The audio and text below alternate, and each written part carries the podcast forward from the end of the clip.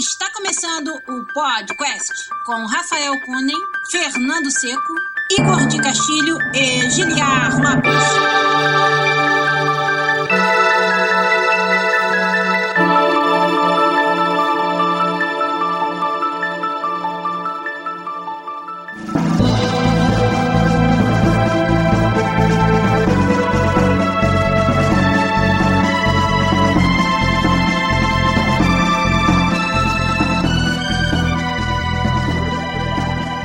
Podcast na área, galera!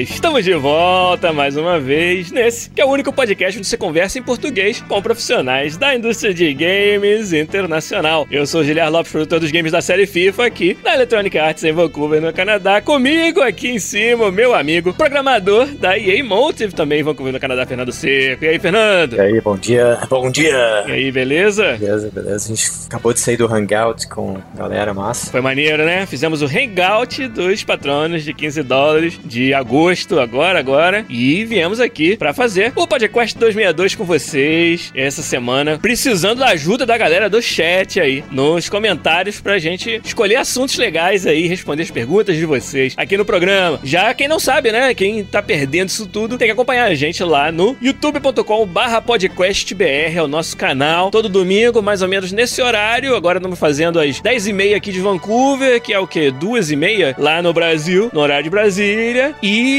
o Léo Cicerão falou 15 dólares.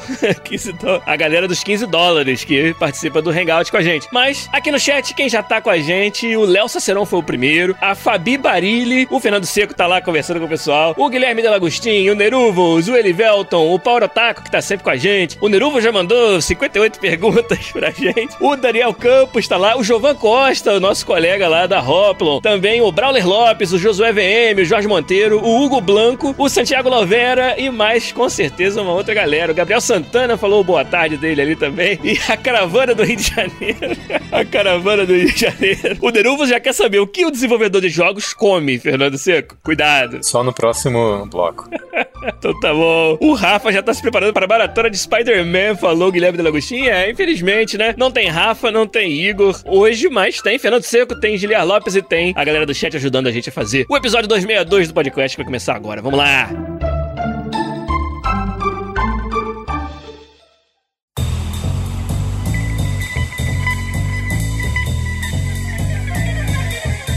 Vamos começar então. Como eu falei, hoje vai ser um episódio que a gente vai precisar muito da ajuda da galera do chat, fazendo perguntas, trazendo assuntos pra gente, mas pra vocês irem se esquentando, a gente vai falar sobre o que a gente fez, assistiu, ouviu, que vale a pena falar aí, Fernando Seco. Sim, Tem alguma senhora. coisa pra você comentar da sua semaninha aí? Como é que é? Deixa eu ver. Tempo bom, bicicleta, Que funfiando, bom. 100%. A semana foi bem corrida, resolvendo um problema bem específico no trabalho, então foquei bastante nisso durante os dias. À noite, treinando um pouco para Overwatch League. Interno. Treinando, olha, rapaz, o. Seco levando a sério a parada. Claro, pô. Ó, o Power Attack quer saber dos animes que você viu aí. Deixa eu ver, eu vi ontem My Hero Academy, mas eu tava vendo ontem à noite um filme que eu gosto muito e dá sugestão aqui, chama Pandorium. Eu não vou dar spoiler assim, mas todo mundo, se você gosta de filmes estilo Alien, se você gosta de filmes tipo Mad Max, se você gosta de um thriller espacial com muitos twists, esse filme é Eu foda. gosto, hein?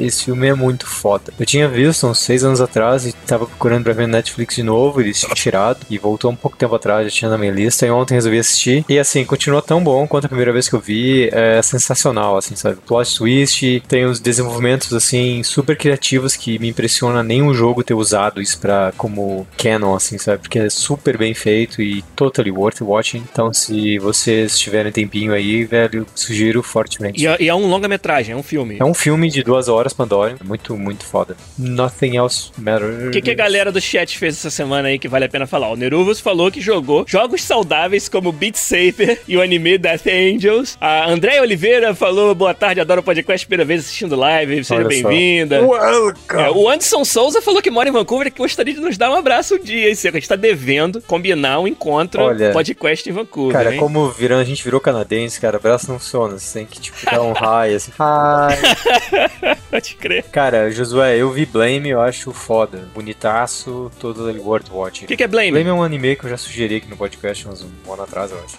É uma hora e meia, é tipo um cyberpunk, totalmente a la Matrix, assim. Ó. E é com o mesmo estúdio que fez o Faz o Knights of Sidonia, então Sim. é com cel shading. Então a arte é linda, é né? lindo, lindo, lindo, lindo, lindo. E assim, a trilha sonora é foda, a história é muito massa também. Negócio muito bem sugerido. Maneiro, hein? Cara, na minha semana, eu experimentei um jogo muito legal. Semana passada, ou retrasada, eu falei do Quadrilateral Cowboy, que foi um grande, grande achado. Esse foi um outro jogo que, pela capa, você julga e não dá nada por ele, que é o Into the Breach. Ah. Você tá ligado, Seco? Cara, um jogo que é baseado em Pacific Rim, de matar, Isso. matar robô gigante e, e monstro gigante, com certeza. Isso aí, invasão alienígena. Na verdade, você tem, você tá no futuro onde já deu merda. É um roguelike, onde você fica voltando no passado e tentando diminuir a merda, né? E você usa mechas pra lutar contra os aliens que invadiram a Terra. Só que você sempre morre. Você, até agora, pelo menos, eu não terminei o jogo, né? Então, toda vez que eu volto pro, pro passado, alguma hora eu sou overwhelmed, né? Eu sou vencido pelos aliens. E aí eles, opa, para, para, para, para, vamos voltar pro futuro e viajar pro passado de novo pra tentar de novo. E claro que você leva algumas habilidades, alguns personagens de uma playthrough pra outra, que é a essência do roguelike. E a jogabilidade dele em si é muito Advance Wars, sabe? Ou um pouquinho do Fire Emblem, mas como é mecanizado, lembra mais o Advance Wars. Você tem um grid até pequeno, unidades que andam um número limitado de quadrados e elas atacam. Tem o Brute, que ele vai atacar somente um quadrado adjacente, então você tem que andar até o inimigo. Tem tipo uma catapulta, que ela não ataca o quadrado adjacente, mas ataca mais longe do que isso. Então ela nunca pode estar do lado do inimigo. Tem um outro que ataca em linha, assim, que qualquer o inimigo naquela linha vai tomar uma porrada. E o mais legal é que você, nos ataques, também manipula a posição dos inimigos e dos seus, dos seus aliados, né? Onde você, um ataque empurra o inimigo um quadrado pra frente. E uma outra mecânica que é única desse jogo, que eu nunca tinha visto nesses jogos táticos que eu joguei antes, é que na sua vez, né, na vez de você fazer os seus movimentos, você já sabe onde o inimigo vai atacar. Então meio que o inimigo faz um call do que ele vai fazer. Então ele move e aí vai atacar à direita, vamos dizer, e é onde tá o seu personagem. Aí na sua vez você pode reagir a isso, tirando o seu personagem dali, né, para ele não ser atacado, e aí o adversário depois vai dar o ataque no, no vento, né? Se você tirar o seu personagem dali. Ou você pode fazer melhor, você pode manipular o mapa para um inimigo atacar o outro, sacou? Porque você sabe que esse vai atacar esse quadrado e esse outro vai atacar nessa linha. Aí você usa um ataque aqui que empurra o primeiro pra linha do segundo e quando o segundo atacar vai acertar o próprio colega, entendeu? E você usa muito dessa, dessa estratégia. A dificuldade, né? Parece uma coisa, ah, então é muito fácil, né? Porque só, só se você sabe o que o inimigo vai fazer antes dele fazer, é muito mole. Mas a dificuldade tá em que alguns ataques do inimigo te seguram naquele quadrado. Então não pode se mexer. Outra é, você não quer só matar o inimigo, mas também tem alvos no cenário que o inimigo, se ele ataca, ele faz você perder. Então, por exemplo, defender os prédios que estão no cenário. E se tomar cinco ataques nos prédios, você perde a partida. Aí um, um bicho que tá atacando numa linha, tá atacando o seu boneco. Se você tira o boneco, aquela linha agora vai bater num prédio. E aí você vai perder energia se ele der aquele ataque. Então, é bem difícil você gerenciar a vida dos seus mechas com a vida dos itens que estão no, no cenário, né? E, cara, é muito interessante. É dar uma estratégia. É um jogo simples, onde o gráfico é, é um pixel art até bem retrô, mas é muito gostoso. É muito. A estratégia é muito interessante. E essa mecânica toda de voltar no tempo e tentar de novo, entendeu? É muito maneiro. E Into the Breach é, cara, altamente recomendado pra galera que gosta de jogos de estratégia aí.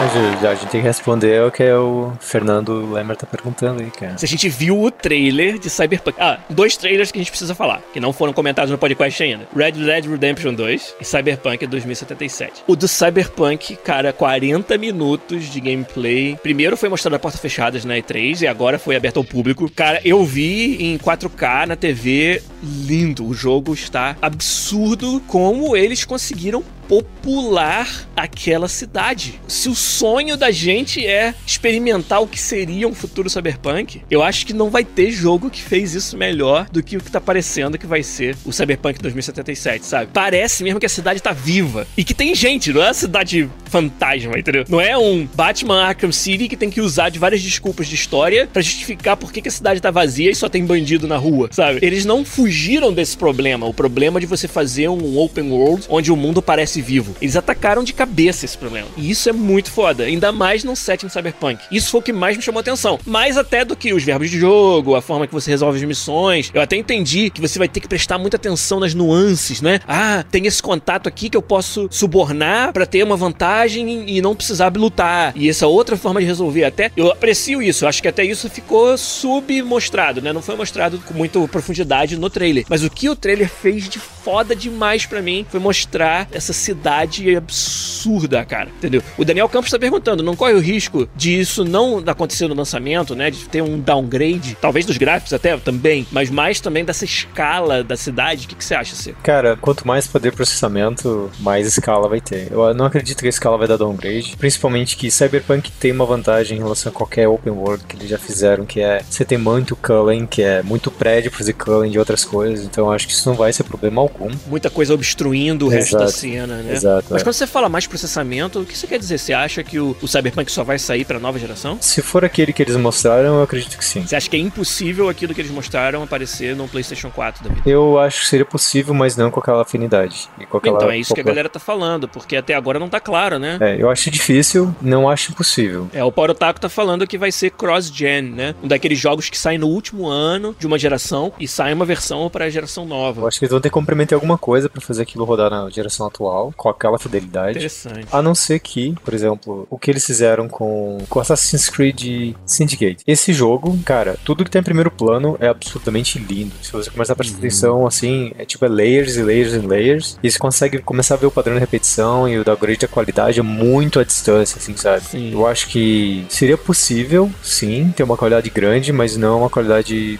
incrível, assim, sabe? Eu acho que. Ou seja, essa é a técnica de level of detail agressiva, né? Que LOD é algo que existe nos jogos, que é quanto mais perto da câmera, mais detalhado é Exato. um asset. E sem contar a permutação, né? Que o Assassin's Creed faz muito bem isso, que é você tem dois personagens homens e dois personagens mulheres na cena, e eles têm, tipo, aleatoriamente um set de roupas que são distribuídos entre todos eles, então todas as, as mechas são iguais, só muda, só muda a cor e algumas vezes a textura, a cor da textura, ou ele só mostra algumas coisas e escondem outras. Então quando você Ou olha. seja, tá usando a mesma calça, todo mundo, mas Exato. uma é de uma cor, outra é outra, e isso economiza na hora de renderizar muitas das pernas dos personagens. E a animação é bem simples, tipo, esse cara vai andar até ali e voltar. Se você presta atenção, se você for no hub principal do Syndicate, prestar atenção, você vai ficar impressionadíssimo, assim, sabe? Eu fiquei muito impressionado. Eu passei tipo uns 15 minutos olhando pra entender o que que tava acontecendo, de poder processamento de qualidade, etc. Então, o Ubi já provou que nessa geração é possível chegar numa coisa muito parecida com aquilo, assim, sabe? Que o Cyberpunk tá mostrando. É, mas, novamente, não com aquela qualidade que foi mostrando no Cyberpunk. Você acha que aquilo tudo é um pouco demais para os consoles atuais? É, eu acho que se for mostrado aquela qualidade, provavelmente for num PC high-end. Sempre vai ter um comprometimento um pouquinho, né,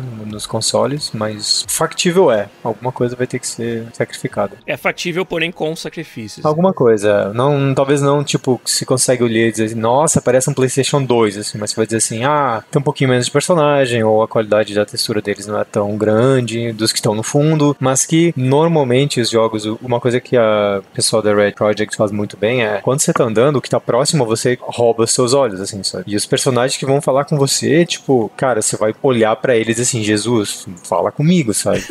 E o que tiver no um abraço. é, e o que tiver no fundo, eles acabam usando outras técnicas, assim, sabe? Eu acho que o o Witcher fez isso muito bem em alguns hubs. Quando você conversa com alguém que tá pedindo esmola, etc., o cara do seu lado, a qualidade dele é o máximo. A gente não sabe do camponês que tá lá no meio do mato. Que você consegue ver que tem um camponês lá, mas, tipo, você quase não presta tanta atenção, né? Porque tem um monte de coisa cobrindo ele, ele meio que faz blend com o environment. Mas eu achei, que nem você falou, eu acho que Cyberpunk lore, tipo, eles pegaram todos os livros de Cyberpunk, botaram num blend, jogaram protein powder em cima, assim. e estão servindo doidados, assim. Eu achei interessante o que parece do gameplay que mostrou, me parece bem tradicional anos 90 shooter, assim, sabe? Eu acho que vai ser um, um grande jogo pra lore e environment. O trailer é lore and environment. Acho que o gameplay é a menor parte do, do trailer. E, Seco, indo do Cyberpunk pro Faroeste. Você viu o trailer de Red Dead Redemption 2? O que, que você achou? Qual deles? Esse mais recente aí que teve, que mostrou um pouco mais da jogabilidade. Puta que eu pariu. O que, que você achou? Eu achei puta que eu pariu, velho. Eu achei que é o tipo da coisa que, que a, a Rockstar tem muito tempo pra fazer essas coisas, assim. E eu achei genial que eles juntaram um monte de mecânicas que já existiam e deram aquela pitada de sal pra levá-las um próximo nível, assim, sabe? Então tudo parece familiar, mas você vê que tá melhorzinho, assim, tipo o negócio de slow motion, assim, que você vai. Que seu personagem entra naquele slow motion que sai dando tiro em todo mundo, Sim. sabe? É, o bullet time do Max Payne. Mas é, um, mas é um bullet time muito mais moderno, assim, sabe? Sim. Você consegue ver que não é aquela mesma coisa de 20 anos atrás, assim. Que, aliás, o Cyberpunk também tem, né? Essa, essa habilidade aí. Não, até o Overwatch tem, né? O McCree tem essa mesma habilidade. Mas uh, o que eu achei mais interessante no do Red Dead, que eu acho que novamente é a tendência, pouca gente consegue chegar aos pés da que a, a Rockstar faz, que é a proposta de que tudo no mundo tá vivo, assim, sabe? Tu interage com todo mundo e tudo tem uma resposta diferente. Pelo menos essa é a proposta deles, assim, sabe? E isso é que eu tô mais curioso, porque o trailer mostra infinitas possibilidades, sabe? E a gente, como desenvolvedor, sabe que infinitas possibilidades não existem, assim. Então a gente Exato. quer ver como é que eles como é que eles bend assim o fato de que tem um número finito de soluções infinito de, de, de conteúdo e eles meio que transformam num conteúdo infinito assim sabe não e não repetitivo e os gráficos estão muito foda assim sabe Rockstar é foda, cara. e é um contraste gigante, né, cara? Que um é no Velho Oeste e outro é um futuro distópico, assim, sabe? E os dois são lindos, assim, são absurdamente impressionantes de ver o trailer. Eu acho que são um exemplo bem interessante da convergência de gêneros, né? Hoje você tem muitos jogos que juntam todas essas características de vários gêneros interessantes, como o open world, como os RPGs, como os action, né, os jogos de ação, como até um pouco de shooter, que o Cyberpunk, por exemplo, tem shooting, e vira esse híbrido que são esses jogos blockbusters que a gente encontra hoje, onde tem um pouquinho de tudo, sabe? Tem um pouquinho de shooting, tem um pouquinho de RPG, tem muita ação, tem open world, tem sandbox, tem, sabe, mundo vivo pra você explorar. E uns jogos que, na primeira vista, seriam tão diferentes uns dos outros, como é o caso de um Red Dead Redemption 2 versus um Cyberpunk 2077, na verdade, tem muitas semelhanças, né? A convergência de gêneros mesmo. Exato. Todo mundo tem inventário, todo mundo tem arminha, todo mundo tem progressão, todo mundo tem level, todo mundo agora tem que ter multi-quest solution, que não envolve necessariamente combate. Quando Deus Ex 1 saiu, resolver uma quest de formas diferentes era a parada nova. Nossa, é... Hoje, se você não tiver isso, como assim eu só posso resolver do tiro? Entendeu? Não, é do tipo, como assim você só me deu uma opção? Eu quero infinitas opções, mesmo que só resolva do mesmo jeito, eu quero infinitas Uhum. só porque eu quero ter. Mesmo que no final não faça a menor diferença. O Fernando Lemler Cani falou que tá tão ansioso que já agendou as férias dele pro lançamento, igual o Rafa fez com o Spider-Man. ó, ó, ó, ó, ó, não pode agendar não, né? Só pode agendar depois que a Rockstar confirmar a segunda release date. É, rapaz, vai que muda a porra do lançamento, né? O Gabriel Cabral, ele. Ah, até uma pergunta pra você, hein, Seco. Qual dos dois você achou mais impressionante graficamente, visualmente? O RDR2 ou o Cyberpunk 2077? O Gabriel achou que foi o Red Dead Redemption. É que eu acho muito difícil comparar os dois, visualmente. Porque um tem uma coisa que eu amo muito, que é neon, coisa brilhosa na tela. Então o Cyberpunk faz isso de forma genial, sabe? Teve nudez feminina e masculina no trailer, então já é Não, é genial, né? Genial. Água, tipo, environment, o cara. Fluidos, né, Seco? Dinâmica de fluidos executivo. Pois é, o cara fazendo hack, tirando o chip da cabeça, sangue fazendo splatter, assim, Tá que, tipo, eu acho impressionante. E o Red Dead, cara, eu adoro vistas, assim, sabe? E o Red Dead, do tipo, você senta, pega uma chimarrão e fica vendo o jogo ali, né? Você, como bom gaúcho. Porque, então, eu acho muito difícil comparar os dois. Eu acho que os dois têm muito mérito no seu estilo de arte. Eu não conseguiria dizer assim, eu prefiro esse sobre esse, sabe? Eu acho os dois igualmente bonitos no que eles propõem. E você, Gilead? Você botar você no foguinho, Gilead. Qual, qual, qual dos dois você prefere? Ah, seco. Pra mim, futuro distópico cyberpunk não tem como competir, cara. O Red Dead eu tenho esse, esse preconceito, né? Que no primeiro, como eu já falei várias vezes aqui, o gameplay me, me deixou assim de saco cheio de ver o jogo. Eu sei que tem uma história foda, eu sei que tem várias coisas muito fodas sobre o jogo, mas desculpa, não me pegou e não era uma época onde eu podia me dar o luxo de jogar algo que eu não estava me divertindo 100%, entendeu? Diferente, por exemplo, do Last of Us, que me pegou numa época onde eu podia dar um pouquinho mais, mesmo eu não tendo curtido muito o gameplay do Last of Us, é um jogo que eu me, me obriguei a ver tudo o que acontece e valeu a pena. Teve outras coisas muito piores que eu já joguei. Mas então, pro Red Dead eu tenho um pouco desse preconceito. Não sei, sinceramente, a máquina do hype tá funcionando comigo, porque eu tô cada vez mais convencido de que eu vou querer experimentar o Red Dead 2. Até porque não é como se eles estivessem competindo pelo meu tempo, porque o Cyberpunk sabe lá quando que vai sair, né? lá quando é que é, né? Vai ver que vai sair em 2077 mesmo, né? Ou então 2020, que era o nome original da, da, da IP da onde ele é baseado. E então, o Cyberpunk com certeza me bota mais no hype, é mais o meu tipo de jogo. E o Red Dead vai ter que me provar que vai ter uma jogabilidade legal, sabe? O que pode acontecer. Mas o hype do Red Dead tá me pegando de um ponto muito baixo, tá me levando. Enquanto do Cyberpunk já tá nas alturas há muito tempo, assim. Quando eu soube que a CD Projekt tava trabalhando nesse jogo, fudeu. já tá vendido. É porque ter um Cyberpunk sempre vai te apelar mais, né? Então vai ser difícil não ficar hypado pra esse. É, cara, é foda. Eu, mas uma coisa que eu concordo com você, eu acho que o primeiro Red Dead, o que me deu off foi. Eu sou muito chato pra gameplay e pace. Eu acho que o primeiro, tipo, as primeiras 10 horas é simulador de catar vaca no Red, primeiro Red Dead. Tipo isso. Eu fiquei tão puto com isso que meus amigos, não, joga, cara, joga que é a melhor coisa do mundo. Eu falei, não, cara, eu não. Eu, tipo, me senti ofendido. Mas aí quando você joga GTA 5, você vê que o pace mudou, sabe? Jogabilidade mudou. Eu acho que isso eles aprenderam muito bem, assim, porque o pace do GTA 5 é muito foda. Parece que você tá assistindo série de Netflix, assim, sabe? Quando acaba alguma coisa, começa a acontecer coisa mais foda, e você quer continuar pra ver o que vai acontecer. Esse pace foi genial. Se eles fizerem parecido no Red Dead, eu acho que, tipo, sold. E sobre o Cyberpunk, meu único medo é. Eu realmente quero ver alguma coisa que não é só o gameplay do Deus Ex antigo, sabe? Eu não quero ver um first person nos anos 90, assim, sabe? Que esse é o vibe que eu tive vendo o trailer. Que a gente jogou bastante de jogos Cyberpunk em primeira pessoa. Eu entendo que muita gente vai achar genial, vai ficar nostálgico com aquilo, mas eu acho que já passou aquele, aquele período. Eu queria ver uma coisa nova em first person, sabe? Eu queria, como por exemplo, Deus Ex Human Revolution trouxe um pouco de coisas novas para first person. Do fato, por exemplo, você entrar em cover, uma terceira pessoa, você tem um pouco mais de noção de environment, o fato de você em primeira pessoa poder interagir com os objetos do cenário um pouco mais elaborada do que era antigamente. Eu queria ver o próximo passo disso, assim, sabe? Não só eu vou andar e atirar como se fosse um Deus Ex antigo, sabe? Aonde ele empurra o gênero pra frente é que ainda tá aberto aí pra gente descobrir, né? Uma coisa com certeza eles vão fazer que é todo o lore que eles aprenderam, todo o conhecimento que eles aprenderam de como contar a história do Witcher, eles vão, eles vão pegar isso e vão Skyrocket, assim, esse jogo. Tipo, se eles fizeram tudo isso com aquilo, com história de três livros, imagine com todo o lore que existe no Cyberpunk, assim, sabe? Tem centenas, não só de jogos, livros, tem obras de arte, tipo, Neuromancer, vai. Só colocar um cantinho do Neuromancer ali já deixa todo mundo louco, né? É verdade. Eu, pelo menos, sou, cara, putinha desse tipo de, de lore, cara. Sou assim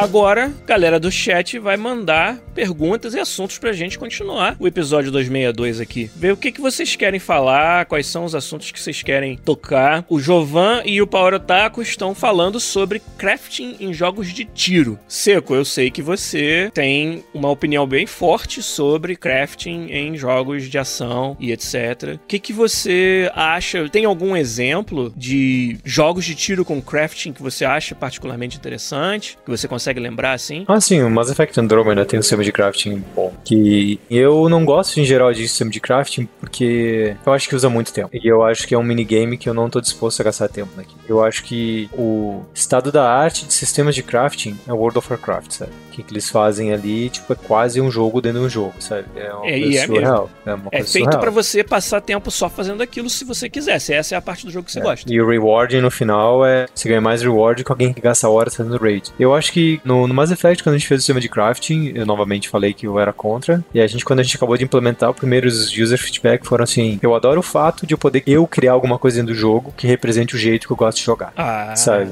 E isso para mim, depois que o cara me falou isso, eu falei, sold, sabe? Agora eu entendo por que, que jogos precisam ter crafting e eu entendo o apelo desse em jogos de, de shooting. Então você vê o pessoal usando a criatividade, que é quase como fazer um mod dentro do jogo, sabe? Você tá de alguma forma deixando o jogador criar conteúdo para ele mesmo. Isso, essa é a palavra. É conteúdo gerado pelo usuário. Isso não precisa ser mod necessariamente, pode ser uma feature dentro do jogo que tem isso. É, então, para jogos modernos, isso é quase um must, porque traz um nível, traz uma outra camada que a gente sempre discute aqui, que às vezes as pessoas esquecem, mas se você deixa o jogador customizar e criar novos estilos de gameplay que não são pensados pelo desenvolvedor, uma, isso vai dar mais depth e profundidade, e outra, os creators do YouTube e Twitch, isso é dinheiro para eles, assim, sabe? Claro. Eles, eles, vão fazer o seu produto brilhar por causa disso. Porque, porque eles... eles... vão inventar soluções dentro desse sistema e, cara, vai movimentar a comunidade só em querer descobrir. Eu vejo isso isso num sistema totalmente que você não esperaria que isso acontecesse, nos, nos Squad Building Challenges do FUT, do FIFA, que é um sistema de crafting, que é um sistema onde você tem que achar soluções com itens que você tem para atender aos requisitos que está sendo pedido ali e fazer o crafting de algo que depois vai virar o item que você quer. E como tem conteúdo no YouTube de influenciadores do FIFA resolvendo Squad Building Challenges de maneiras criativas, sabe? Ah, era um challenge onde só podia usar duas nacionalidades e três ligas. E o cara achou uma combinação. Ah, na Rússia tem um monte de argentino, então vou usar isso como vantagem para fazer o SPC barato, entendeu? Para achar uma solução de crafting para isso que seja mais barata do que as outras que os outros conhecem. E isso vira uma parada interessante. É muito legal isso que você falou do conteúdo gerado pelo usuário. É, o Rafael Kennedy perguntou se nem todo game design faz o jogo pensando nisso. Eu acho que depende do game design, depende do jogo. Porque assim, dizer que todo game design faz o jogo pensando em o jogador ter novas maneiras de interagir com o jogo é uma maneira interessante de pensar, mas, por exemplo, se pegar o Last of Us. A ideia do Last of Us é contar uma história e o jogador ter ferramentas para viver e passar os challenges daquela história. Não necessariamente criar coisas dentro que vão, sabe, novas maneiras de interagir. Existe uma maneira linear de interagir com esse jogo. Você tem um crafting lá dentro, que você cria novas coisas, mas todo crafting é feito para resolver os próprios puzzles do jogo, não é pra você inventar novas formas de jogar. É muito mais assim, o crafting dele é mais pra você sobreviver, porque é um jogo sobre sobrevivência, né? É um jogo sobre escassez de recursos, e aí você vai achando uma garrafinha aqui, ou não sei o que ali, pra dali montar um item que é valiosíssimo, porque tem muito pouco dele no jogo. É diferente de você mudar as suas armas para você ter verbos diferentes de jogo. Você, você jogou muito Fallout 4, né? Claro. Você chegou a fazer craft Fallout? Muito. Eu ia falar do Fallout agora. Eu sou fã do sistema de crafting. Eu acho que ele é até over, né? Ele é até exagerado. E muitas das coisas que você faz acabam não dando grande diferença. Mas tem certas combinações que tem a ver com o jeito que você gosta de jogar, o tipo de arma que você gosta, quais as habilidades que você investiu pontos, né? Porque arma de laser versus armas balística e a raridade de certos componentes para você fazer as melhores versões das armas. Isso eu achei muito bem feito no Fallout e me fez estender a vida útil do jogo de uma forma gigantesca, cara. Então, alguém comentou, alguém falou, o. Paulo Otaku falou que o de crafting está em quase tudo não, até em Battle Royales. Eu acho que crafting, novamente, ele vai adicionar um negócio de customização com o jogador ali dentro, que até nos Battle Royales isso é importante, onde tudo é idêntico, o crafting é aquele que te dá o edge. Você começa no mesmo lugar, né? E aí vai. O crafting é a sua maneira de evoluir de uma forma única, né? Com certeza. Deixa eu ver mais perguntas aqui. Gabriel Cabral perguntou o seguinte: Spider-Man semana que vem, acham que vai brigar por jogo do ano ou vai ser só um jogo divertido? É garantido que ele vai ser um jogo divertido, pelo que a gente viu até agora. Isso aí é certo. Mas se vai brigar por jogo do ano, acho que vai depender de o quanto eles vão ter coragem de empurrar para frente o gênero. Gênero de jogos de super-herói, de beat 'em ups, do tipo que parece ser o Spider-Man. É um gênero que a gente teve uma revolução grande na época do Batman, eu acho. A Rocksteady trouxe umas paradas muito legais, que foram copiadas por vários outros jogos e até estendidas, mas na maioria copiadas. E resta ver como que a Insomniac vai fazer o spin disso pro Spider-Man, né? Eu tô curioso, cara. Eu acho que tem chance, sim. O pessoal tá falando muito aí que, cara, o jogo do ano é o God of War. Eu acho, o meu jogo do ano até agora é o God of War. E o God of War, ele tá nessa vantagem mesmo de ter empurrado pra frente o gênero, sabe? E a IP, obviamente. God of War é outra coisa hoje, depois desse jogo, do que era antes. Então nisso eles estão na vantagem. Minha previsão pro Spider-Man, eu acho que vai ser um jogo top 5. E acho que vai ser muito divertido. Acho que eu vou adorar. Eu vou adorar cada minuto dele. Mas para ganhar jogo do ano, eu acho que vai precisar um pouco mais de, de inovação. E nesse caso, eu acho que o God of War vai ficar na frente. Pra mim, por enquanto, seguindo essa mesma assim, o meu, meu jogo do ano por enquanto é o Dead Cells. Uma fórmula que todo mundo faz muito parecida há 30 anos e alguém revolucionar tanto o mesmo gênero, sabe? Sem estúdio pequeno. Eu acho que é um jogo genial, sabe? Cara, uma coisa mais difícil que eu acho pro jogo do ano sempre vai ser comparar jogos, sabe? Sim. Porque todo jogo vai te trazer uma experiência muito única e diferente. Você vai ter que dizer assim: como é que eu vou comparar 10 jogos que não tem nada a ver com o outro, sabe? Vou comparar o God of War com Red Dead. Por isso que tem que ser uma coisa de feeling, né? Uma coisa de sentimento. Aquele Exato. que você sentiu que foi O que melhor. mais te divertiu, o que te mais fez querer voltar, o que mais te segurou na poltrona, sabe? Porque tecnicamente eles vão ser todos brilhantes, assim, sabe? É isso aí, é bem difícil, cara. Mas é legal, é por isso que a gente faz, é bem, bem divertido, cara. O Jovan quer saber, cara, por que, que vai estar no top 5, aí, tá? Ele, o, o Jovan, ele acha que o jogo de Homem-Aranha sempre decepciona. Historicamente, você pode até ter um ponto, Jovan, mas tem muita coisa que é diferente sobre esse Homem-Aranha, eu acho. Tem é, o fato de que é um time de classe mundial, né? Um time de desenvolvimento de jogos com um track record muito bom que tá por trás desse jogo, que é o pessoal da Insomniac. É um momento bom pra jogos de herói, eu acho, depois do que a gente viu o Batman fazer. E eu tenho uma esperança renovada pro Homem-Aranha que talvez eu não tivesse se não fossem essas outras coisas. E o que a gente viu até agora, eu tô bem impressionado. Cara, poucos são os trailers que dá realmente vontade de pegar no controle naquela hora e jogar aquilo que o cara tá fazendo, sabe? Muitos trailers eu tô satisfeito ver o que tá acontecendo. Cyberpunk foi um. Cara, tava, tava lindo, tava foda, mas eu vou jogar quando eu for jogar, sabe? Eu tô tranquilo de que eu vou apreciar aquilo ali no meu pace na hora que o jogo sair. O Spider-Man eu queria pegar o controle naquela hora, entendeu? Eu queria fazer o que o cara tava fazendo naquela hora, assim, sei lá. Foi um, foi um sentimento muito assim de me dar isso agora que é muito divertido, parece muito divertido. Então, vamos ver. Interessante. Cara, o jogo parece esteticamente bonito, time super competente, que ele falou. Tipo, até hoje eles não lançaram nenhum jogo que foi tipo meh, e eles só estão cada vez lançando coisas mais impressionantes. Ah, isso é que é foda.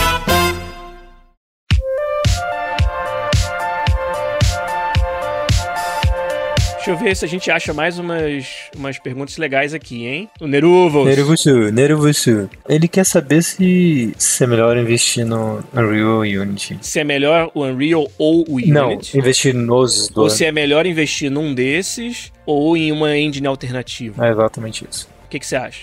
Deixa eu ver, desde 1900, desde 2004, eu acho que sim, vale a pena investir nesses antes de qualquer engine alternativa. Por quê? Bom, primeiro que se provou ano após ano que são engines utilizadas em desenvolvimento de produtos AAA, que tem high demand no mercado e que normalmente tudo que se aprende nessas engines são copiadas por outras engines, fazendo com que o seu conhecimento seja sempre conhecimento a longo prazo, não a curto prazo. Entendi. A gente faz seleção de pessoas pessoas para entrar na EA, para trabalhar com Frostbite, que é um engine interno, que ninguém lá fora vai saber. Mas como a filosofia de desenvolvimento dele é muito parecida com algumas características do Unreal, você saber Unreal é um plus, é um ponto que dá uma vantagem para um candidato. Então, só por isso daí, se sua vontade é entrar na indústria de desenvolvimento um dia, já é um motivo mais que suficiente para você investir nos engines que são top de mercado, como Unreal e Unity, com certeza. O Gabriel Santana fez uma pergunta relacionada ali ao que a gente tá falando de crafting. Ele falou, na ausência de crafting, em termos de Hero Shooter, vocês não acham acham que o AAA fica muito binário, ou você customiza demais seu personagem, ou você pega o personagem em pacotes fechados? Ah, depende muito do jogo, né? Hum, é. Um exemplo que vem à cabeça que não tinha grande coisa em termos de crafting, até tinha um sistema, mas é, você não usava quase, mas que ainda te dava muitas opções de jogar do seu jeito, era o Bioshock. O primeiro Bioshock, os plasmids e as armas diferentes. Cara, o fato de ter aquela multitude de plasmids e você não poder carregar todos ao mesmo tempo nas suas mãos, né? Ter que escolher quais que você vai usar. Ah, tem plasmid que é de controlar o, o ambiente, de controlar as câmeras e as turrets. Tem plasmid que é de dar choque no cara, tacar fogo, soltar abelha, sabe? É ataque direto. Ele é o melhor. Exato. E isso é um outro sistema de permitir que o jogador jogue da maneira que ele quer, que não precisa necessariamente ter crafting. E torna o jogo tudo menos binário, sabe? Eu vou ter tido uma experiência de jogar o Bioshock bem diferente da sua, só dependendo das decisões que eu tomei de que equipamentos investir. Eu acho que os jogos, eles realmente precisam de uma certa profundidade nesse sentido. Agora, precisa ser crafting essa profundidade? Que se não tiver vai ficar binário? Eu acho que não necessariamente. Eu acho que tem outros sistemas que você pode usar para isso. É, eu acho que mesmo, só voltando alguns anos atrás, por exemplo, Final Fantasy V, quando adicionou o sistema de classes, você tinha 20 classes diferentes e isso podia investir no que você quisesse, mudar as classes do personagem a qualquer momento. E isso redefiniu. Eu acho que o importante é, tipo, você dar uma ferramenta para o jogador sentir que ele consegue adaptar o jogo da melhor forma para otimizar o jeito que ele joga, sabe? Sim. Seja isso através de crafting, seja através de, sei lá, customização mesmo do personagem, sabe? Um jogo que eu tenho bronca em relação a isso, que eu acho que ele não soube fazer isso bem. Eu gosto muito do jogo, acho o jogo maravilhoso, mas Horizon Zero Dawn, eu acho que customização, crafting, eu acho terrível no jogo. Que é quase bem binário, assim, ah, por que, que você usaria alguma coisa que causa menos dano em Beast? Se o que você causa menos dano em Beast ainda é muito forte contra o humano. Entendi. Tipo, pega uma arma contra Beast, vai causar muito dano contra o humano igual, sabe? Então, armaduras é quase a mesma coisa. Ah, a pior coisa do jogo é você ficar stun com choque. Beleza, então por que, que eu vou investir em outra coisa, assim, sabe? Tem pouco fogo no jogo, tem pouco. O negócio onde tem corruption, você pode ignorar os lugares, é raramente você ganha dano de corruption. O dano mais comum no jogo todo é elétrico. Então, pra mim era assim: armadura elétrica, dano máximo em Beast. E o sistema de evolução deles era praticamente todas as features do jogo foram removidas do jogo e que era uma skill tree, sabe? E aí, assim, era meio brainless, assim, É, sabe? foi mal feito, realmente. Então, no caso desse jogo, acho que se não tivesse customização, o jogo ficaria similar, talvez, à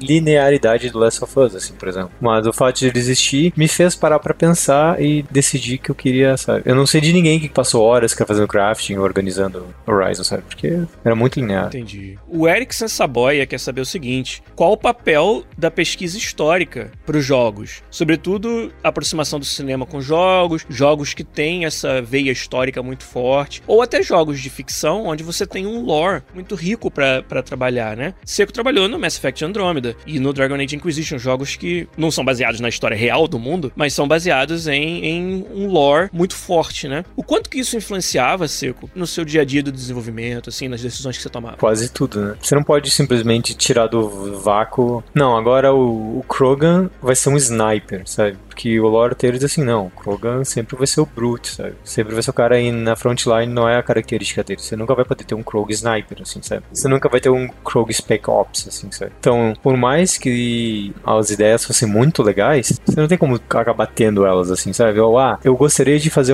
uma Asari que não fosse sexy, sabe? A raça foi, na história inteira, a raça é de pessoas sexy porque o objetivo delas é encontrar mate para fazer, para procriar, sabe? Seja de qualquer sexo. Sim, é a natureza dela. Então tinha um monte de coisa que se, tipo, não tanto para mim, assim, como programador, mas as discussões é, ah, esse concept é legal, mas isso não pode ir pra frente, porque o lore não, tipo, não bate com o lore, sabe? E aí, às vezes, quando você acha um conceito muito legal que o lore não fala sim ou não, você pode propor ou criar alguma coisa que encaixe naquele lore que faça sentido, assim, sabe? Ah, beleza, agora a gente vai ter um Krogan, sei lá, que tem uma armadura com dois Gatling no ombro. Faz sentido isso? É bom, faz, sabe? A gente vai querer colocar isso no jogo, sabe? Daí já é outra coisa, mas tem, tem que ter sempre esse embasamento. Porque não tanto a gente, cara, mas assim, a partir do momento que você cria um lore, tem um monte de gente que vai viver esse lore e vai consumir as coisas nesse universo. A partir do momento que tu começa a fazer trashing desse universo, as pessoas que são fiéis a ele vão começar a perder a fidelidade, sabe? Porque você fala uma coisa e depois se desmente, sabe? Você falou tal coisa e agora tal coisa tá acontecendo. Por que, que você tá fazendo isso, sabe? Não faz sentido, sabe? Você começa a criar incoerências desse universo, o universo é menos believable, sabe? Você tem que fazer as coisas do universo para ele continuar sendo believable, sabe? É, acho que o resumo disso é que quando a gente tá desenvolvendo games, não importa que ele seja baseado numa, na história real, real, num esporte real, como é o caso do FIFA, ou em uma lore que foi inventada, mas que precisa ser respeitada, a gente tá sempre nessa, nesse conflito entre o que é legal pro gameplay e o que é autêntico. E para alguns jogos, a linha que você não pode cruzar, ela tá em lugares diferentes. Um jogo de simulação, a linha tá muito próxima da autenticidade, né? Poucas são as, as oportunidades em que você, para melhorar o gameplay, cruza essa linha. Em jogos mais descompromissados, vamos dizer, com a autenticidade, você pode brincar muito mais mais. Mas o tempo todo que a gente está desenvolvendo existe esse conflito. E aí o Eriksen até falou, né, que jogos cometem muitos erros históricos, né? Ah, o jogo que era para ser sobre a Segunda Guerra e faz uma coisa absurda que nunca ia ter acontecido na Segunda Guerra. E é isso que eu queria falar. Alguns são erros, erros mesmo. Mas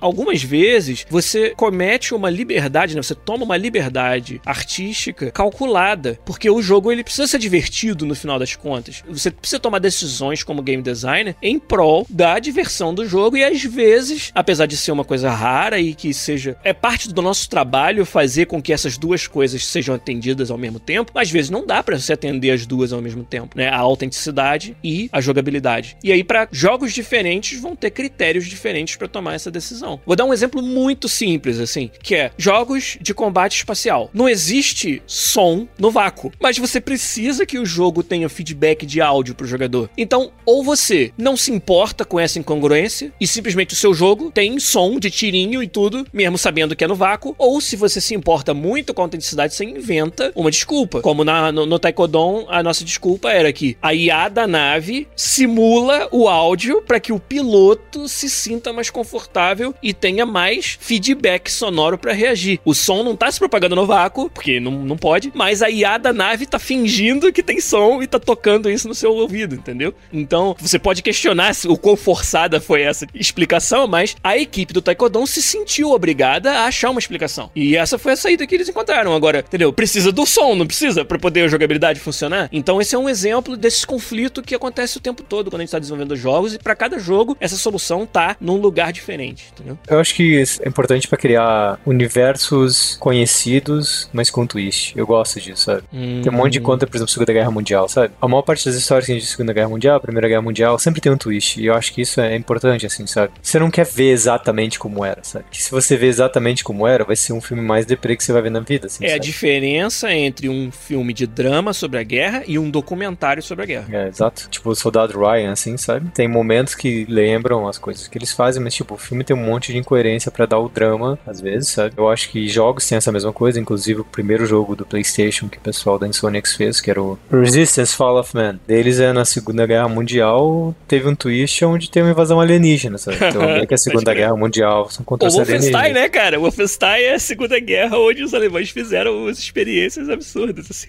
E assim, e é, todo mundo fica de boa, assim, sabe? Porque acaba que é um universo conhecido, que, tipo, você sabe das limitações daquele universo, você conhece, você entende as limitações, e aí você tem um desafio ali no meio, sabe? Eu acho que essa é a parte legal, que é um settings, todo mundo entende, todo mundo conhece, e aí você brinca nesses settings. Por exemplo, pra mim, o que tá acontecendo de melhor nessa geração de atual da Netflix é o fato de que as coisas não acontecem mais é, no mundo moderno, porque o mundo moderno tem celular, tem GPS, tem máquina fotográfica, tem câmera por tudo. Tá quase sem graça. É quase difícil você ter um thriller, assim, sabe? Então, tipo, Stranger Things vai nos anos 80, quando a gente era criança, sabe? Onde tinha. Que era telefone, sabe? Bicicleta, não sei o que, ninguém tinha celular, ninguém tinha porra nenhuma. Então aí você consegue criar. Então é o que? É um, é um setting que todo mundo conhece, de repente tem um demônio invadindo, sabe? Eu acho que é o importante é o setting que a gente conhece e trazer o twist, sabe? Porque daí você se sente confortável naquele, naquele setting, você entende quais são os constraints, que são os limites daquele setting, e aí eles começam a te expor aos problemas, sabe? Isso, isso eu acho genial, sabe? Ó, vou juntar duas perguntas numa só aqui, hein? O Fernando Lemler Cani quer saber em que pé tá o FIFA 19. O FIFA 19 tá no, tá no pé esquerdo do Messi, chutando no, no ângulo. O FIFA 19 tá já no, finalmente, cara. Vou juntar essa pergunta com a pergunta do Jovan, que ele quer saber como é que funcionam os times que fazem a parte de certificação. Que é justamente a fase em que o FIFA 19 tá, que é nós estamos fazendo certificação na Sony na Microsoft, ou seja, estão jogando o jogo e encontrando possíveis defeitos que possam impedir que o jogo seja lançado dessa maneira. Geralmente não encontram esses defeitos, porque a EA é uma empresa que já tem uma equipe muito grande aí para responder a pergunta do Jovan sobre essa equipe, né? De certificação. Ou seja, pra gente chegar na Sony na Microsoft, a gente já fez muitos testes internos sobre o jogo para prevenir que a Sony e a Microsoft encontrem esses problemas. Então, a gente tem aí, cara, uma equipe, eu nem sei o tamanho dela, porque ela nem fica aqui no, no estúdio de Vancouver, né? Na, na Europa, a gente tem um, um estúdio lá que faz a certificação de forma muito. com muita experiência. Então é muito raro a gente não passar no crivo da Sony e da Microsoft. Mas o FIFA 19 tá nesse pé, a gente tá fazendo certificação, o jogo tá pronto, trazendo agora novas mudanças só pros patches. O, o Power Otaku até perguntou: se achar um defeito, dá uma loucura na equipe pra corrigir? Tá uma loucura! Uh! Uh! Tem um bug! Acorda gilhard, 5 da manhã. É, o seguinte, cara, é a época onde tá todo mundo on call, pronto pra ser chamado caso dê uma merda. Não acontece, como eu falei, com frequência. Na verdade, nesses 10 anos aconteceu raramente da gente ter um defeito que precisava ser consertado pra final na Sony ou na Microsoft. Mas quando acontece, realmente, para tudo, cara. Para tudo, chama quem tiver que chamar, pode ser a hora que for, porque às vezes o tempo que a gente tem pra fazer uma resubmissão e ainda assim não perder a nossa data de lançamento, ele é um tempo curto. Então precisa poder reagir muito rápido. Mas é bom que as pessoas saibam, a gente tem, como eu falei, esse, esse departamento que faz esse teste antes da Microsoft e da Sony. A gente tem também ensaios de TRC que acontecem durante o desenvolvimento. Então o jogo foi declarado alpha, ou seja, as features estão completas. A gente faz um primeiro ensaio com a Sony e com a Microsoft, onde a gente paga pra eles, obviamente, pra isso, para que eles façam uma primeira batelada de testes e já deem de antemão uma ideia de alguns defeitos que possam falhar a certificação. E isso três meses antes do jogo sair. Então, com bastante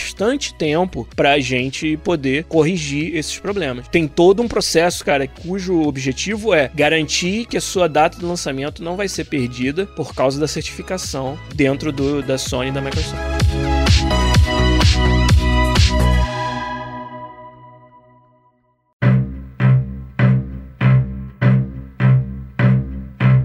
Ó, o Luan tá perguntando como é que ele faz um bump na Fazer carreira. um bump na carreira lá, ó. Como um programador gráfico pode ganhar mais visibilidade, principalmente para trabalhar em grandes empresas. Eu ia fazer uma piada, tira o blend de tio. Olha, rapaz, Não tem, eu acho que receita mágica, né? É, principalmente essa parte gráfica, eu acho que você tem que estar tá muito olhando para frente. Semana retrasada teve o SIGGRAPH, que é o Simpósio Internacional de Computação Gráfica, que foi aqui em Vancouver. E ali apresentaram muitas técnicas, né? É, é o estado da arte da academia, da pesquisa em computação gráfica no mundo. Então, olhar esses papers e estar tá sabendo das novas técnicas que estão vindo por aí, que invariavelmente, cara, alguém faz uma técnica de rendering que a gente chama de offline, ou seja, que não funciona em tempo real, que demora muito para renderizar um frame, e daqui a alguns anos essas técnicas vão estar tá sendo feitas em tempo real, ou algumas delas pelo menos. Essa é a maneira como a indústria sempre anda. Então, hoje se fala muito de ray tracing. Ray tracing é uma técnica que existe há 30 anos, mas nunca foi possível fazer em tempo real e agora estão começando a sair as placas de vídeo que vão poder fazer ray tracing e há uma especulação muito grande que os próximos consoles vão trabalhar com ray tracing. Então, você começa a brincar com essas ferramentas, você começa a fazer protótipos e projetos para se ensinar essas técnicas e ter algo para mostrar. Eu acho que portfólio é muito importante na indústria de jogos. Você chegar numa entrevista com algo que você possa dizer: Isso aqui fui eu que fiz esse pedaço. Não precisa ter feito um jogo inteiro sozinho, mas esse pedaço, essa técnica, esse render, fui eu que desenvolvi e ser capaz de explicar como foi feito também. Acho que essas são as dicas que a gente pode dar na parte de programação computação gráfica especificamente. E se você for super fora da caixinha, se você publicar papers em congressos e coisas assim, Nossa. isso te dá uma visibilidade do tipo gigante, porque, porque computação gráfica eu acho que de todos os ramos é o mais difícil por várias razões, mas eu acho que a principal é a velocidade de evolução. Então, assim, você tem que saber todo o básico, que foi o procedimento pra você entender. Então, todas as técnicas mais básicas você tem que saber. Porque todas as técnicas avançadas pegam uma técnica básica ou várias e vão evoluindo ela para um lugar assim novo. Aí você tem que aprender aquela, porque depois essa vai ser sedimentada, sei lá, daqui a cinco anos e tudo vai ser a partir daquela técnica. Se você é um cara que está acompanhando e está fazendo isso e consegue talvez publicar um paper ou criar uma nova técnica ou simplesmente mudar uma certa técnica, otimizar ela com alguma coisa, você vai ganhar uma visibilidade na indústria que vai ser monstruosa, sabe? E se você quiser para sua carreira como desenvolvedor de gráfico, ir para SIGGRAPH é o melhor lugar possível para você não só conhecer pessoas que fazem a mesma coisa que você conhece, mas pegar dicas desses caras, o que, eles esperam de pessoas que estão querendo se ir na indústria, sabe? Vale o investimento, hein? É, a SIGGRAPH eu acho que seria, para quem trabalha com gráfico, seria 10 vezes o que é a, a GDC para quem trabalha com game. Porque a SIGGRAPH é só sobre isso, sabe? Você vai encontrar. É diferente da GDC, porque a GDC tem um monte de talkers, etc. Mas a, a SIGGRAPH vai um monte de cara de universidade, vai pesquisador, vai cara de, de outras indústrias que estão fazendo coisas inovadoras, assim, que não Sabe é Sabe quem game. mais vai também, Fernando? Recrutadores. É. A SIGGRAPH tem um job fair, onde o propósito é fazer contato com potenciais candidatos. As empresas dão até, tipo, festinhas e a, tentam atrair as pessoas. Tem a festinha da Nvidia, a festinha da Apple. Teve a, a EA fez um meet and greet, um evento para que os candidatos encontrassem com desenvolvedores. E um conheceu o outro. O interesse aí é tanto do candidato quanto da empresa de encontrar talvez um, um talento, alguém que tá dando sopa por aí que ninguém conhece, entendeu? Então é bem interessante essa dica do Seco, especificamente para quem é da, da, área de computação gráfica. Tem o, o, Josué VM que tem o Dark Mage do Final Fantasy 1 como ícone. É, muito ganhou, bom. Ganhou, ganhou props. Ganhou o prêmio de melhor ícone. então, ele pergunta o seguinte: como Lego de Unity e Unreal, eles não têm propósitos diferentes, mesmo sendo game engine? Cara, eu vejo assim, ó, os dois são feitos para fazer jogos, os dois te levam ao ponto A até o ponto B. A maneira com que ele vai te levar ao ponto A ao ponto B são diferentes. Seria a mesma coisa com um carro, sabe? Existem carros diferentes, o objetivo deles é te levar ao ponto A ao ponto B, de maneira diferente. Eu acho que Unity, out of the box, ele te dá mais tools para você fazer uma coisa bem rápida, sabe? Pra você prototipar e ter progresso. O Unreal é uma coisa que você vai ter que investir mais tempo, mas as ferramentas podem te dar mais liberdade para você fazer algumas coisas mais complexas, sabe? Então, eu acho que a diferença entre o Unity tem muitos packages que você talvez vai ter que investir para comprar packs de comunidade que vão te dar algumas ferramentas que tem no Unreal, enquanto o Unreal já tem elas, mas talvez uh, elas sejam um pouquinho mais complicadas de usar, tem muito mais detalhe, mas é, talvez elas tenham um pouquinho mais, tipo, que a gente chama, tem algum, é um pouquinho mais advanced, pode fazer umas coisas, uns tricks mais interessantes com elas, assim, sabe? Então eu acho que o mais importante quando você está trabalhando com uma engine dessas é, você tem que tentar uma delas e ver qual delas vai te levar pro teu ponto B, assim, seja lá qual for, sabe? Se é um protótipo de final de semana, o que, que você quer atingir com esse protótipo? Você cria lá uma lista de 10 coisas coisas, tenta atingir. Você vê com um, depois você vê com outro, assim, sabe? Como foi fácil fazer com um, como foi fácil com o Por outro. exemplo, Seco, o Unity é muito popular em Game Jams, justamente por essa maior rapidez de você ter algo pronto, rápido. Enquanto que o Unreal ele pode ser mais profundo, o lugar onde você vai chegar, o ponto B, pode ser mais longe, mas ele vai demorar mais pra chegar lá. O Blanco tá reclamando que não vi a pergunta dele, cara. Vamos fechar com essa pergunta então. A última de hoje vai ser do Hugo Blanco. Ele perguntou especificamente para Fernando Seco. Holy Como crap. programador, ele come programador, Seco, então cuidado aí. É, não, eu tenho medo, ainda bem que eu tô longe. Como programador, que conhecimentos você acha que podem ser diferenciais para trabalhar com games? Por exemplo, machine learning, redes neurais, que outros conhecimentos, quase que da moda, vamos dizer, você acha que são importantes para ser um programador de games? Bom, programador de games é tão wide, tem tanta coisa diferente que você pode fazer, mas eu vou meio que tentar resumir algumas coisas assim. Se você quiser trabalhar, por exemplo, com gameplay, eu acho que a coisa mais importante de um programador de gameplay é saber geometria. Olha. Mais, mais do que saber programar, porque isso tu aprende. Sim. Mas, mas saber como você calcula um dot product, multiplicação de matriz, como é que você chega do ponto A ao ponto B, sabe? Certo. Por exemplo, quero determinar se o field of view, né, se o campo de visão de um personagem, se tem um objeto que está dentro desse campo de visão ou não. Um problema comum de gameplay. Exato. Ou determinar como que determinado projétil vai se comportar, sendo que a trajetória dele é na parábola, ou é uma trajetória reta, ou ele vai ricochetear, e como que eu calculo o ângulo, dado o ângulo que ele entra na colisão, de que ângulo que ele sai. Isso todos são problemas de, de física e de geometria clássicos que são importantíssimos para você trabalhar com gameplay, né? Exato. Que às vezes é o que a gente gasta mais tempo de como fazer esse problema ser resolvido, resolvido da melhor forma possível, mais do que programar, sabe? Porque com o tempo, linguagem de programação acaba virando parte Sim. de você. Você sabe como estruturar, como organizar, você já sabe quais trickzinhos disso, aquilo, mas esses problemas são sempre importantes de saber, sabe? São sempre os que você vai investir mais tempo, sabe? Então eu diria que para programador de gameplay isso é essencial. Outra coisa que daí já é gameplay também, que é entender como é sistema de online para game, sabe? Como é que funciona, como é que você replica as coisas, como é que a informação de um personagem vai para outra, pro outro jogador remoto, assim, sabe? Como é que o servidor é um árbitro no meio, sabe? Seco, você tá querendo dizer que tudo quanto é jogo tem algum componente online hoje em dia? É isso mesmo? Não, não, deixa eu ver.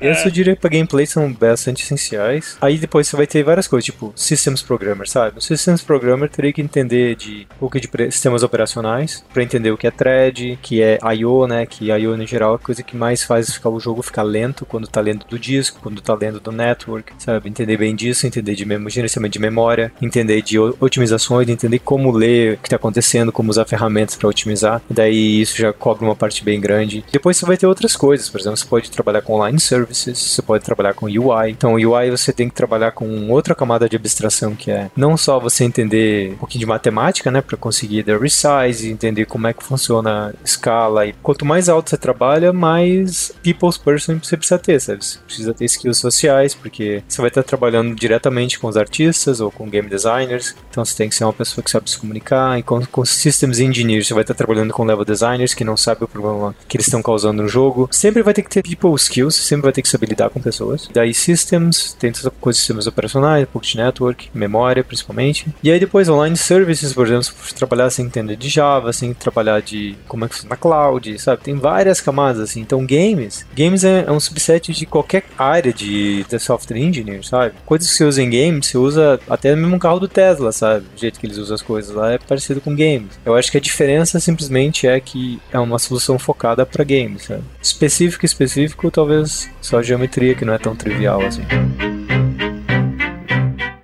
Pod Quiz.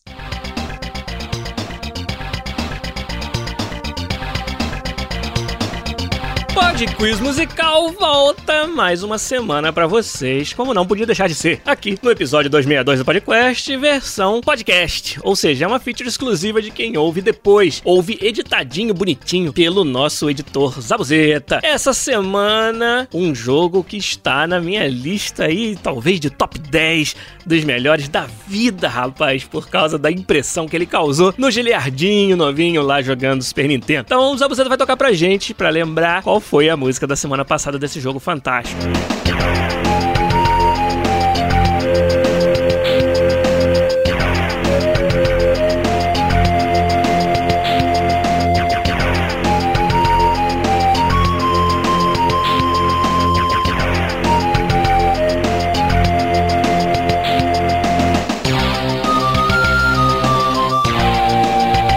Isso aí, pra quem não sabe, é Shadowrun de Super Nintendo. Um jogo que, como eu falei, fez a minha cabeça e de muita gente da minha geração. Inclusive, foi refeito, né? Na verdade, renascido agora com o Shadowrun Returns e suas sequências. Mas, cara, dá pra dizer que não substitui jogar o original lá no Super Nintendo e ter que descobrir as soluções de todas as quests do Shadowrun de Super NES. Eu tive uma experiência fantástica. Agora, que não é nostalgia, aqui é pod quiz musical, então quem acertou? Dois ouvintes acertaram. Primeirão de todos, o arroba Gvale lá no Twitter, que mandou clássica trilha sonora Shadowrun. Pra mim, um dos melhores RPGs já feitos até hoje. Tô contigo, Gvale. Salve Data East, a empresa que fez, que desenvolveu o Shadowrun e vários outros clássicos da época do Super Nintendo. Então, o Gvale foi o primeirão, foi o campeão do pod quiz musical e além dele, o Rafael Raposo também respondeu corretamente lá no nosso site podcast.com.br. Agora, para essa semana,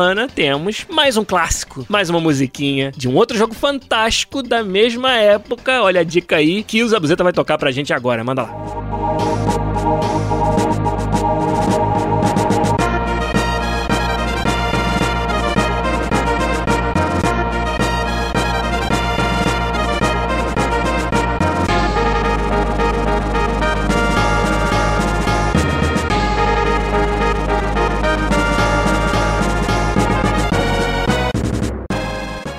Acha que sabe de que jogo é essa música, manda lá. Igual o Gevale fez um tweet pro arroba podcastbr ou deixa também um comentário lá no podcast.com.br na página do episódio 262 e a gente vai ler os vencedores aqui na semana que vem.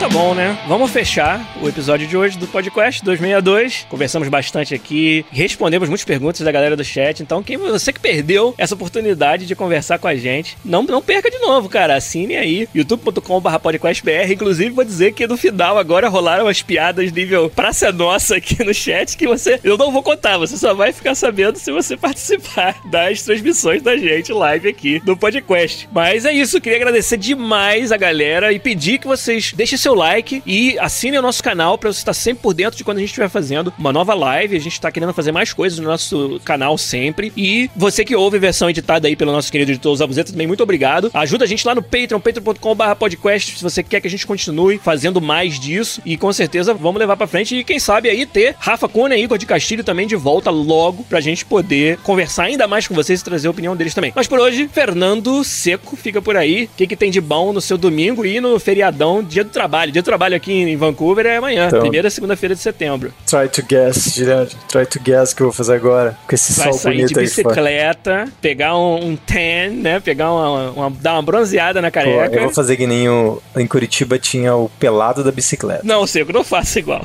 Aí ele saía de cueca com bronzeador no sol de meio-dia de Curitiba. E, passe- e aí sempre tinha o maluco da bicicleta, cara. Era um cara super bronzeado, assim, com barriga gigante, assim. Quando ele levantava, dava aquela dobrinha branca, assim, sabe? Parecia uma zebrinha. Por quê? pra que você deixar essa, essa imagem? Vamos ver se o Wiki ainda lembra dele, galera. Se o Wiki tá tendo um ataque epilético ali depois de. o pelado de Curitiba. Então tá, né? Ah, Oilman, aí ó. Esse Ah, é. Oil Man. Oil Man, nossa senhora. Exato, exato. Não, mas é dar uma bicicletada aí, ver o que acontece. Depois, talvez, exercitar os dedos, né? Que é precisa, né? Exercitar os dedos. Não, me- não precisa me contar o que você vai fazer com seus dedos pra exercitar, não. Seco, tá tudo certo. A galera tá perguntando se por ser programador cai os cabelos mais cedo. É por isso que eu virei designer, né? Pra ficar com meus locks aqui. Cara, não perde o cabelo mais cedo, cara. Você perde a paciência mais cedo, sabe? A culpa é do Samurai Shampoo, falou o Alan Malavase Magre. Muito bom, com essa então a gente fecha por aqui. Obrigado, gente. Um abraço pra todo mundo. Até semana que vem com mais um podcast. Guilherme Lopes também se despede. Um abraço, tchau.